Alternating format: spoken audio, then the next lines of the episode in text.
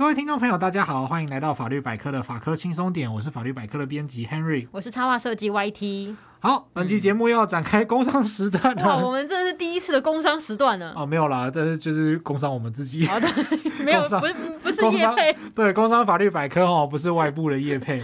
好，那我们今天要来工商的就是法律百科的作者招募。嗯，作者招募呢是法律百科一直以来很重要的一个部分哈。法律百科从二零二二年末开始呢，我们准备展开新的一波作者招募。嗯，我们希望可以邀请到各路优秀的作者持续投入写作。啊，因为法律百科从开战以来呢，到现在其实已经有一百八十四位法律人加入作者的行列。不过呢，呃，就是虽然我们有这么多优秀的作者了，但是其实法律问题它其实是无穷无尽的嘛。嗯、它随着我们的生活形态的改变啊，例如说大家对于现在可能大家都会玩一点投资啊，嗯、然后加密货币啊，或者是随着科技进步，你会遇到的问题会越来越多。那我们就很希望呢，能够持续邀请到各界专业的法律人士，不管你是实务工作者，或者你是呃学有专精的研究者，那你可以一起投入写作，让这些问题呢，呃，可以被研究讨论，而且让更多的人呢借此交流法律知识。嗯，加入法律百科作者行列的话呢，就是如果它会有什么好处呢？就是说，如果您有粉砖或者是网站的话，我们可以互相去串联来推广文章那。呃，我们也可能会透过其他的管道，例如说电子报、社群，然后 Podcast 节目来推广您所撰写的知识啊。例如说，把您贡献的知识做成节目的一部分，然后我们会在节目的说明栏去推广您的文章，这样子。那每篇文章呢，也都会有法律百科的编辑呢，跟您一起讨论文章的呈现方式，然后交流白话容易阅读的写作技巧。嗯、那我们的编辑呢，也都是具有法律专业，所以这个部分请各位也是不用担心。那不只有法律专业，也有相对的经验，那可以跟大家一起来讨论。嗯，而且如果作者愿意的话呢，就会有我现在身边的设计师 YT 啊，跟责编呢一起为帮你呢，就是打造文章量身定做的图表插画。嗯、那作者呢，如果愿意的话，也可以跟编辑啊、YT 一起讨论，就是呈现的方式。嗯，然后呢，你就会觉得说，哦，它就会有一个图文并茂的感觉。最重要一点就是说呢，透过这样的讨论，大家可以持续的一起精进法律知识啊、呃。因为确实说，我们在法律人在进修的时候，其实都会需要去一直跟上新的见解，嗯啊、呃，跟上新的实事、新的修法。那呃。经过这样的讨论呢，其实我觉得都是一个可以互相鼓励、互相进步的契机啦。嗯、而且呢，将文章呈现出来之后呢，相关的判决资料或者是不同法律法律领域的知识的要点，对于实务工作者或者是法律的学习者来说，都会很有帮助。嗯、希望在听节目的您，如果是法律专业人士，或者是您身边有法律专业人士的话，都欢迎关注法律百科官网跟粉砖上的作者招募讯息。那我们一起来打造一个。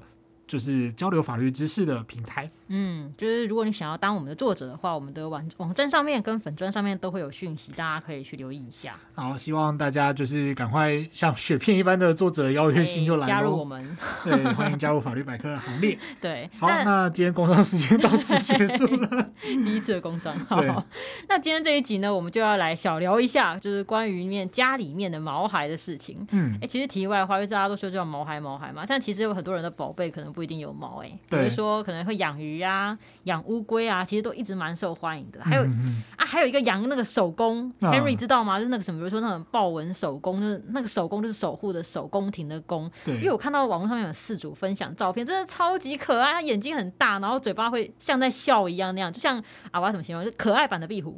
没有手工就壁虎啦啊！啊你刚刚讲豹纹手工，它也就是壁虎啦，就是十七名就是壁虎而已。对，它长得比较可爱啊。可爱的壁虎还是壁虎，就跟乞丐中的霸主还是乞丐一样。好，刚刚那是周周星驰的电影台词。好，对，好，那嗯。我自己其实对动物的偏好还蛮狭隘的，哦，就是虽然说我不到就是只有猫跟狗的程度啦，嗯、但是其实基本上你要是有毛的哺乳类动物，哦，你说像兔子，对对对，然后什么天竺鼠啊，然后什么啊，啊蝙蝠就算了，对，这蝙蝠不行就对，对，蝙蝠不行啊，就是其他的看状况，没有人要养蝙蝠啦，而且还蝙蝠看起来会像是会飞的小老鼠哎、欸，老鼠。随便啦，我又不是，我没有立志要当蝙蝠侠。对，好，那其他的话就看状况。好，而且我还不蛮不喜欢那种软糯的东西。哦，例如说，很多人应该小时候有那个生活经验是有养过蚕宝宝啊。对对对，对我其实非常不喜欢蚕宝宝，我觉得那个东西就是长得很恶啊，就是 就是那边白白的。说真的，就是你。不觉得很像蛆还是什么东西？哪有？它比蛆可爱多了。随便啦，反正就是我不太记得我小学到底需不需要养蚕宝宝，然后写那种什么成长日记。对，然后就算有，我应该也是借人家的那个作业随便抄一抄画一画，然后就糊弄过去。对，我觉得是不是那段时光已经自动从你的记忆删除了？对，我不想要知道他什么时候吃多少片桑叶什么之类的。Oh, I don't care。虽然我是觉得蚕宝宝真的蛮可爱的，就软软白白肥肥的、啊。没有没有没有，只是啊随便啦。好，我不要我呃这边请各位听众海涵，就是我们要知道。就是青菜萝卜人有所好这样子，对，你听你的鸟鸣，他看他的日出，每个人都有对于美的不同的感受。好，突然开始背课文了，没有？我们今天要来聊聊要怎么样照顾宠物。嗯，好，那关于宠物的部分呢，其实大家都会呃，就是当你的宠物如果有什么毛病的时候，你都会想要说让它恢复健康嘛。对，所以说这个地方会牵涉到一个很重要的东西，就是动物用药。嗯，那一般来说，你就会觉得说，哦，那有差吗？我就是想办法买到合适的药品就好啦。那动物用药它其实有很多需要注意的细节。当然，在食物上一个很艰难的问题就是说，动物用药它可能会跟人的用药会有一些呃冲突，就是说有些药品它可能是会调完适当的剂量之后，就是原本是给人用的，然后改成给动物用这样子。我们今天先不触及到那么困难的问题，我们单纯会就动物用药的一些基本管制来处理。那还有针对业者的部分的一些标准，那让大家知道说，业者如果在呃非法的情况下去做一些分装啊、贩售的动作，可能会有什么样的问题？嗯、那再来就是说，你要去慎选业者，嗯、那遇到业者有无良的情况的时候，也应该勇于检举这样子。嗯我觉得就是想要第一个跟大家聊一聊，就是关于这个动物药品啊，因为像我家是有定期在点那个宠物滴剂，就是如果大家有养猫狗，应该会知道，就是可能会防一些跳蚤、寄生虫那一些的。对对，那有些我知道，有一些可能是因为狗狗会带出去遛狗嘛，但是猫咪可能不一定会出门，所以有一些饲主会觉得，哎，我们家的猫宝贝可能没有要出门呐、啊，就不用点滴剂啊。不过因为要想哦，就人会出门上班呐，或者出去吃饭之类的，那我们可能可能也会把这些跳蚤带回家里面，因为像我有个朋友，就他可能就是因为工作的环境不太干净啊，然后他可能有怀疑他的工作现场可能有跳蚤的情况，就总之这个怀疑一直到某一天才验证，为什么呢？就是他在他们家的猫咪，就是猫咪是没有出门的，然后大的便便里面发现那个正在扭动的白色绦虫，嗯，那我就是短短的像面条一样，然后白色一直被扭来扭去，真的当场要吓疯了。不是，你不觉得它就跟蚕宝宝一样吗？就具体而为，它长得是在跟蚕宝宝完全不能比啊！蚕宝宝不管 不管它不管，好，总之就是真的很可怕。所以就是如果不想要定期除藻的话，就建议真的是你真的你不想要帮它点药的话，你真的回家前要把裤子就大力拍一拍，就避免带了一些其他生物回家。那消毒有用吗？消毒也是有用的，哦，就是裤子下来喷个酒精还是干嘛？对对对对，就是重点就是你要尽量不要让那些东西跟随着你的裤管一起回家。OK，对，好，那基本上动物药用药的部分呢，它会涉及到法规是。呃，所谓的动物用药品管理法，嗯，那还有就是这条法律规定的授权订定的动物用药品贩卖业管理办法，嗯、哦，你听到贩卖业就知道它是要针对业者的部分去做管理嘛。嗯、那其实虽然就是你有养毛小孩，好啦，基本上也是没有，有的也是没有毛，对，那所以说呃，基本上应该都会很爱护自己养的动物啦。嗯，那你就会积极的想要去寻找一个适当的店家。嗯，那。所谓的好店家，它其实重点除了要提供适当的补品，让你就是有找到保养品之外呢，它其实重要的是它的药品来源也必须合法，这样。嗯，因为药品的来源真的还蛮重要的，因为。像我们家猫咪吃的哈，不是药品，它是保健食品哈，固定有在吃的。但是就有听说在网络上面买，有一些其实就是仿冒品的消息。哦，对，我觉得这其实真的是蛮可怕的。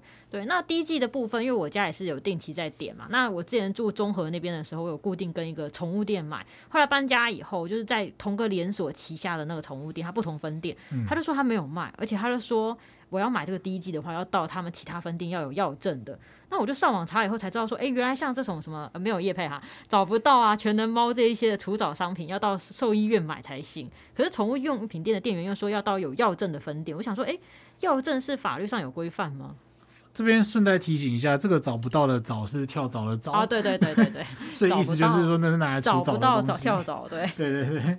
好，那首先贩卖呢，它其实会有两个层次的问题哦。嗯、第一个东西就是什么药品不能卖，嗯、然后另外一个就是谁不能卖药品，嗯，哦，或者你也可以理解成是谁才可以卖这些药品呢、啊？嗯、所以这其实，在药事法上面也有相对应的概念啦，就是说，呃，就是第一个是什么东西可以卖，然后再来就是谁才可以卖。对，好，那 YT 刚刚问的药证的问题，我们就先从这个贩卖资格的问题开始哦。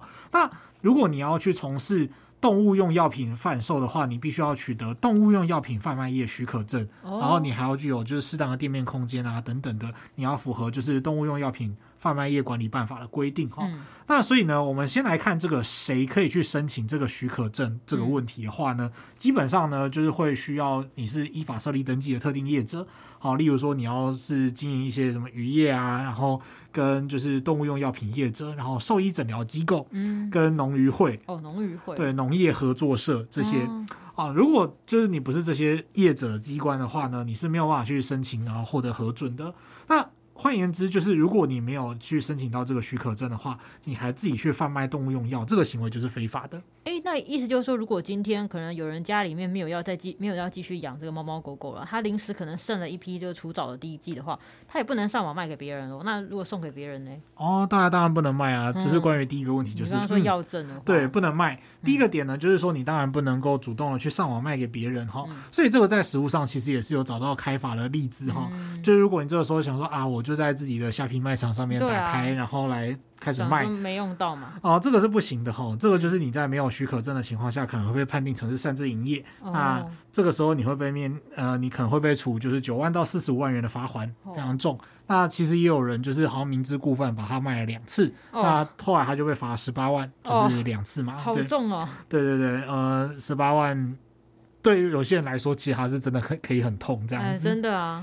对，那至于送人的部分呢，他可能就会相对比较有争议哈。嗯、呃，与其说比较有争议，不如说它可能就是比较 tricky 一点。嗯。呃，从动物用药品管理法的规定来说，它其实有规定禁止转让。哦。那这个禁止转让是针对就是药品有瑕疵的部分啊、呃。我们后面等一下会讲到，就是什么是呃动物用药里面的伪药、禁药或劣药。嗯。好，那这个是针对药品本身可能的瑕疵，它其实是一个很严重的行为。它可能就是如果你转让。伪药、禁药、劣药的话，它会有刑事法的问题，嗯，也就是说可能会被抓去关哦，就是有期徒刑，嗯，对。但一般买到了合法药品来说，转送的话，呃。目前来看，动物用药品管理法其实没有特别的法则哦，哦。不过考量到每家宠物的状况不同，嗯，我我自己也是比较觉得不建议啦，嗯、或者是你要最好去咨询一下兽医师，因为你家的狗狗可能跟人家的狗狗不一样。对，因为其实即使是低剂的那一些，就是目前我使用过，我也会发现就是有一些可能会产生过敏，嗯、比如说我们家因为养了几只猫嘛，可能这一只不会，这一只会过敏哦，嗯。对，那万一转送用药之后出问题的话，其实双方事主的话，通常就是你一定会产生纷争嘛。嗯、对对。哎，怎么你这个东西送给我，然后我家的会会想说，哎，他起了过敏，可能会以为说这是不是有问题的药？对对对对对。对然后可能甚至还会去讨论说，哎，有没有什么过失的侵权责任的问题？嗯、你不能说就是哎啊，就多的啊，我就送给他、啊。嗯、那你如果没有经过适当的评估的话，把人家的。宠物就是弄得怎么样了？对。那说真的，虽然说其实宠物在法律上它就是民法上所谓的物，嗯、对，它并没有，它就是。对，它就是个东西而已，它就是物品，它就是可以让人就是自由的使用、收益处分。但是呢，你在侵害别人的物品的完整性的情况下，你还是有可能会负担相对应的呃民事上的侵权侵权责任，然后你要负相对应的损害赔偿吗？嗯。所以回到民法的基本问题，它还是可能会出现法律纷争哈。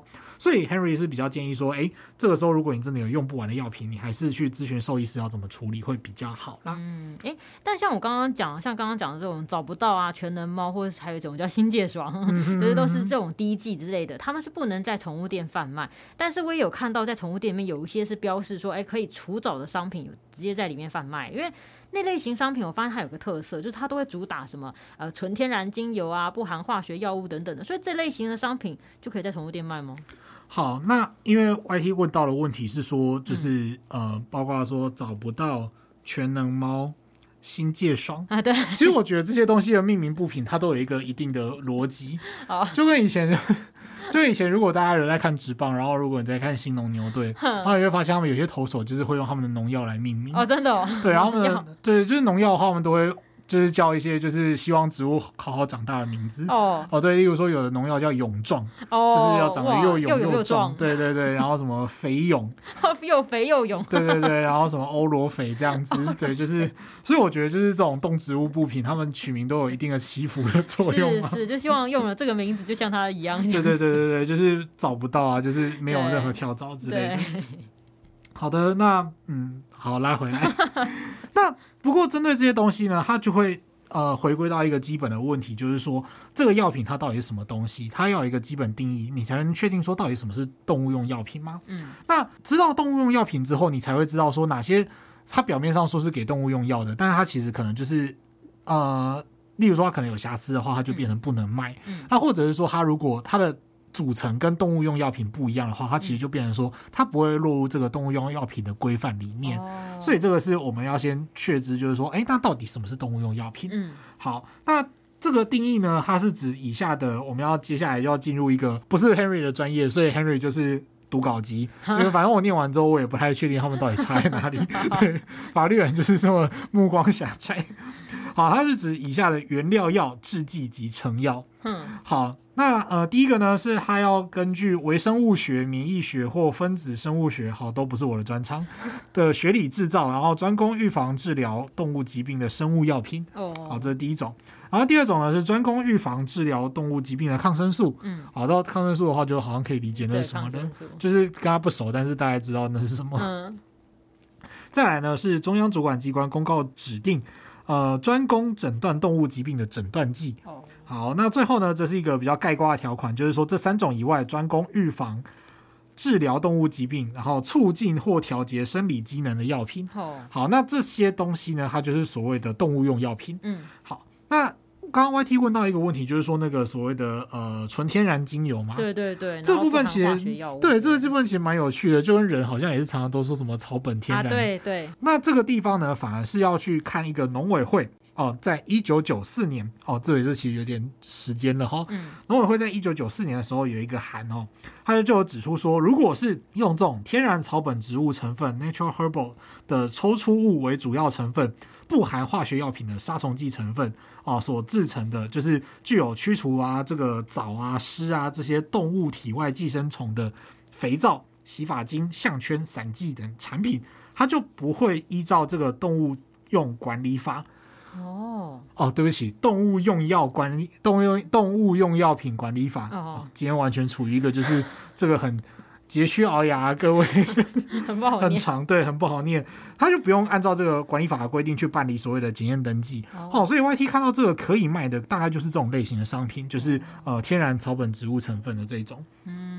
它就是用纯天然的，然后可能一些，比如说会有一些气味啊，或什么之类来驱虫之类的。啊，问题那个真的这么厉害吗？所以，呃，我在想说这些东西可能就是因为这么天然吧，我就会莫名的觉得说，哎，会不会不太有效？我觉得就是那种。人工化学才能杀跳蚤，杀的又快又准之类的。啊，讲这种话真的，我真的是这种错误认知。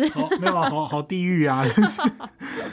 就是感觉人工的东西比较凶狠，然后天然的东西感觉就是比较缓慢一点。我自己感觉啦，我自己感觉，如果有那个听众有用过，家里面是用这种比较天然的去除藻的话，也可以跟我们分享效果到底怎么样。我觉得按照我们接下来的逻辑，我们接下来可能就会引出一些高手在民间的听众朋友，哦、就是他可能是这方面的呃，例如说从业人员，对。啊，药剂师、宠宠物药剂师之类的，会告诉我，对，然后就会冲出来鞭打指教我们一番，这样 啊。如果是的话，可能更厉害。对，如果是的话，就是请多指教。对，好，那再来呢，就是我们刚刚前面讲了，就是说，呃，动物用药品，嗯，它的呃基本的定义之后呢，我们接下来就要讲，就是说，呃，在动物用药品管理法里面规定的，就是呃会有瑕疵的药品是什么？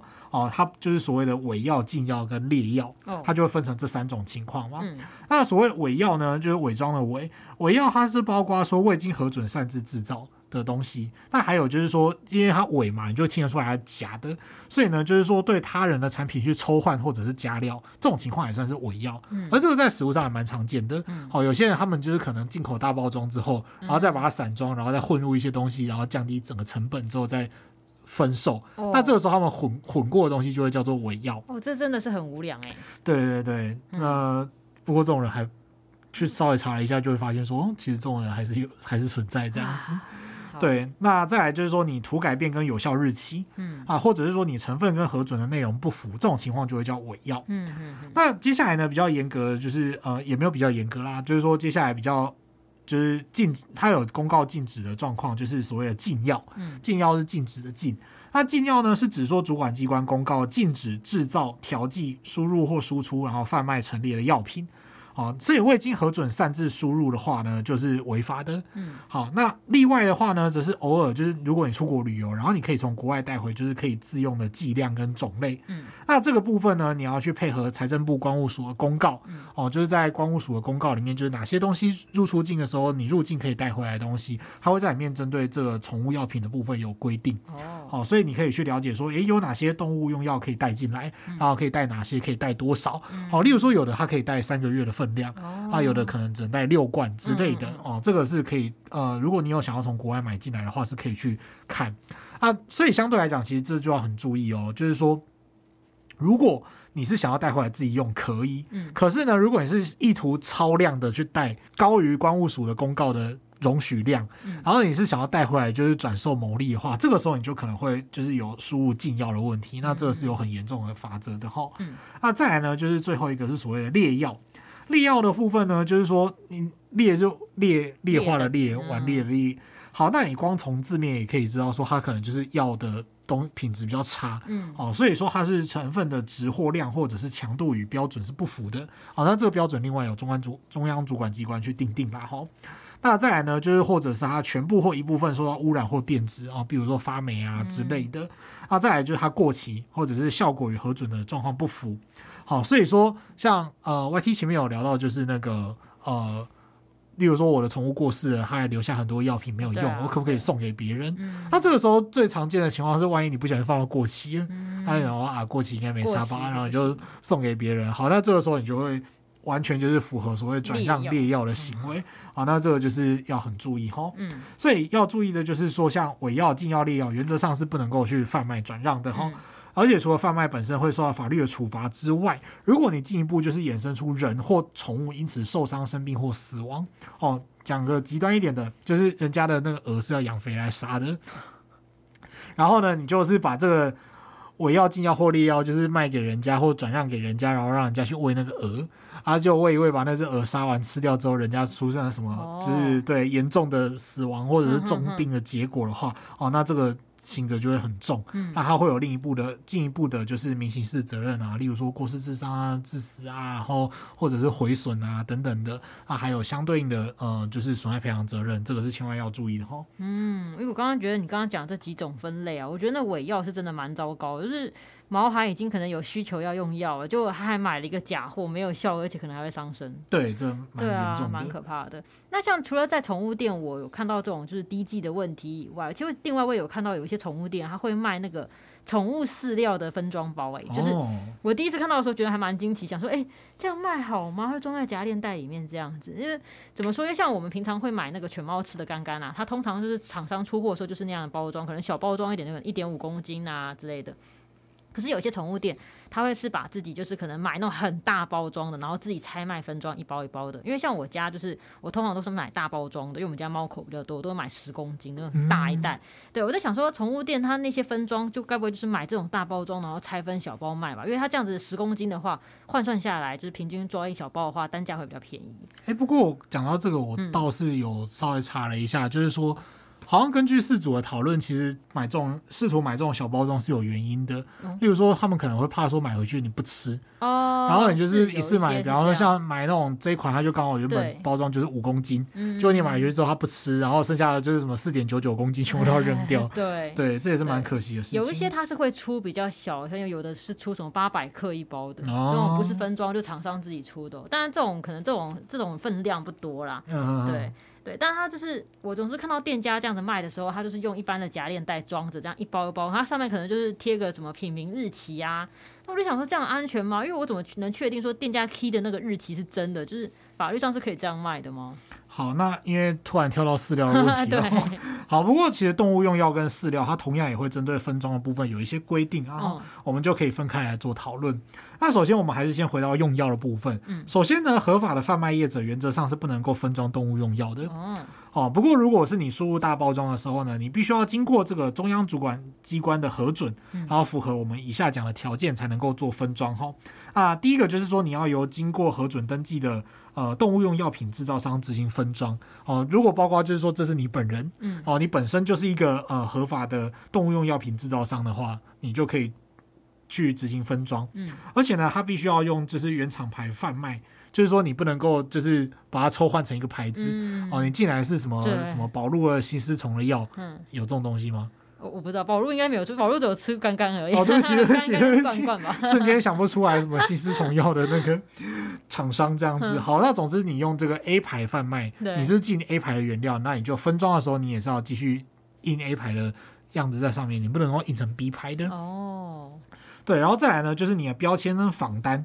哦，这个仿单呢，就是模仿的仿，然后单子的单。嗯、这个仿单呢，我们之后如果讲到医学相关的题目的时候，其实通常都会用到。嗯、仿单它白话来讲就是说明书的意思。嗯、对，那这个就是标签和仿单呢，就是除了法定的制造事项之外呢，还要写上这种负责分装的人的名称、地址、一些资料等等。哦、那接下来要粘贴就是封分装的标志封签封缄，嗯、就是你要注明说这个是分装的东西，然后要把它封起来封好。嗯所以，如果一般的小型店家是没有遵守这些规定的话，那就是违法的。那同样的，也是会被处九万以上到四十五万的罚款。哦，就我觉得听起来这个用药的分装，如果就是进到动物医院的话，应该都是先分装好的，因为你必须要是你刚刚讲的是有核准登记的动物用药品的制造厂商嘛。对对对。对，总之就是说，还得要委托厂商的话，我觉得这其实是蛮有道理啊，因为毕竟药品，我觉得还是谨慎一点吧。对，而且在这中间，就是主管机关也会去派人到现场去监督哈、嗯，所以就是尽可能要去确保说它分装。的过程当中是不会去影响到那个药性，不会让它变质。哦，万一让它变，万一让它变质就变成劣药了，这个是要小心的哈。嗯、那再来就是像 YT 刚刚聊到的，就是饲料。对，那饲料部分呢，它相对来讲就是稍微比较宽松一点点。嗯，哦，它的标准是这样的，它就是呃，如果有这个饲料的制造业者去合法分装的话，其实也是 OK 的。嗯、哦，不过。再次要强调，它是要由饲料的制造业者去合法的分装。哦、那这个合法分装的规定呢，它就是跳脱我们今天讲的呃动物用药品管理法，它是放在就是饲料管理法。首先呢，它必须要同样的向中央主管机关去申请许可，然后再来就是要标示各种资讯啊，例如说就是制造贩卖业者的名称啊、地址啊，然后饲料的成分啊，有没有含基因改造的原料啊，然后使用的方法、重量等等的。哦，那当然不能在分装的时候去添加非法的饲料添加物啊。哦，那这样听起来，那个宠物店如果要卖这些分装过的干干的话，它真的要做一个那种可能很大的标签来标示完整的资讯哈。对，就是要依法去把它的资讯都标示出来，这样。我自己是觉得说，如果四组如果要选择分装包的话，可能最好也要稍微熟那个牌子的口味的干干的样子、颜色、气味之类的。如果万一不小心被人家鱼目混珠了，就是你才能发现那个异常，就是要很敏感啦。这种东西是要自己吃。呃，也是可以啦，对啊，也是可以吃啊，对啊，牺牲一点可以。有啦，我以前有吃过狗干干啦，就是也是蛮香的。哦，有，我有，我有吃过，嗯、就是虽然是亲戚家的狗的干干这样。嗯，你吃它有没有生气啊？呃，我不太确定，就是。对，不过其实说真的，我每次看到，例如说一些高级的那种，就是品牌，例如说西沙还是什么的，哦，它打开来然后放在餐盘上那样子，哦，对，我都会觉得说好像狗吃的比人还好。哦，不过有时候狗吃的比人还好，好像也是必然的。好像也是。就我们，但其实因为他们也，我我意思说，人生病看医生也许还好处理，狗猫生病看医生那个钱真的是喷的很快。哦，对啊，对啊。对不过我刚刚只要说，就是社畜不是常常说喜欢说啊累的跟狗一样，没有没有狗狗狗没有很累，你你你可能误会大了这样子。嗯。好了，不过最后就是要来注意一件事情哦，就是如果你是私人，然后如果你就是试图营业，然后去分装饲料出售的话，嗯、你就要小心喽，因为这个时候你其实是没有贩卖登记证的。嗯。哦，那这个时候如果你没有贩卖登记证去分装饲料出售的话呢，你会被处三万到三十万元的罚款。啊、哦，这个是要注意的哦。而且我们呃，再来就是要给大家一个观念啦，就是说我们今天讲的这些东西，很多都是哦，你不是什么药商，你不是什么呃宠物的。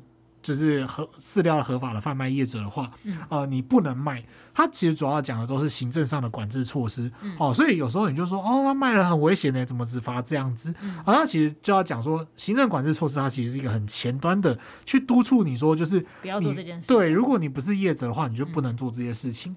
嗯哦，那它其实是一个风险控管，避免宠物真的吃出问题。嗯，所以说如果宠物真的不幸吃出问题的话呢，它其实还是有具体个案去讨论损害赔偿的问题。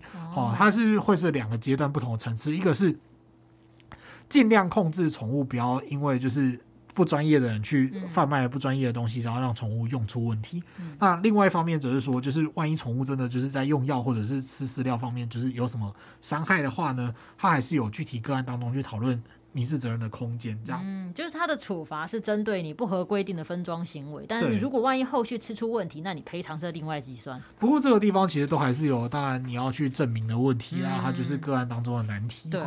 好，那我们简单的来复习一下本集的内容哈。首先，第一个呢，就是呃，动物用药品这些东这件事情呢，是呃，你必须要是有合法的许可证，你才能够去贩卖。所以说你在呃，就是作为消费者，你要去购买动物用药的话呢，也要注意到这家业者是不是合法。嗯，好，那再来呢，就是说呃，自己。就是能不能把用剩的东西呢拿去网络上卖？就是劝劝各位是最好不要啊，嗯、因为它其实极有可能就是会触发。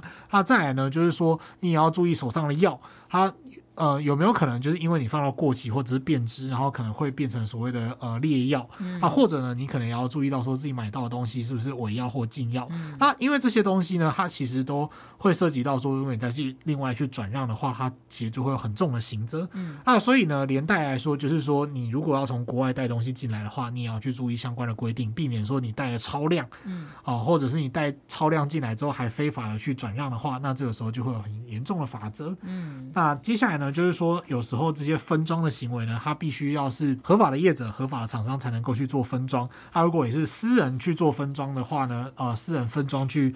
转售啊，或者是去赠送啊，那其实，在法律上都还是会有一定的风险，就是请各位千万务必要注意。嗯，那今天这一节长度应该有比较符合小聊一下的精神吗？嗯，对，应该有。我们挑了两个跟养毛孩相关的小问题，从法律法律上来看看。那如果还有什么想要知道的话，也欢迎留言给我们哦。好，那今天节目就到这边，记得订阅我们的频道，并且按五颗星。如果你对于节目有什么建议或想法，都欢迎留言或填写回馈单，让我们知道。那如果对于生活法律有兴趣，或者是有各种疑难杂症的话，欢迎 Google 搜寻法律百科，就可以找到我们。拜拜，拜拜。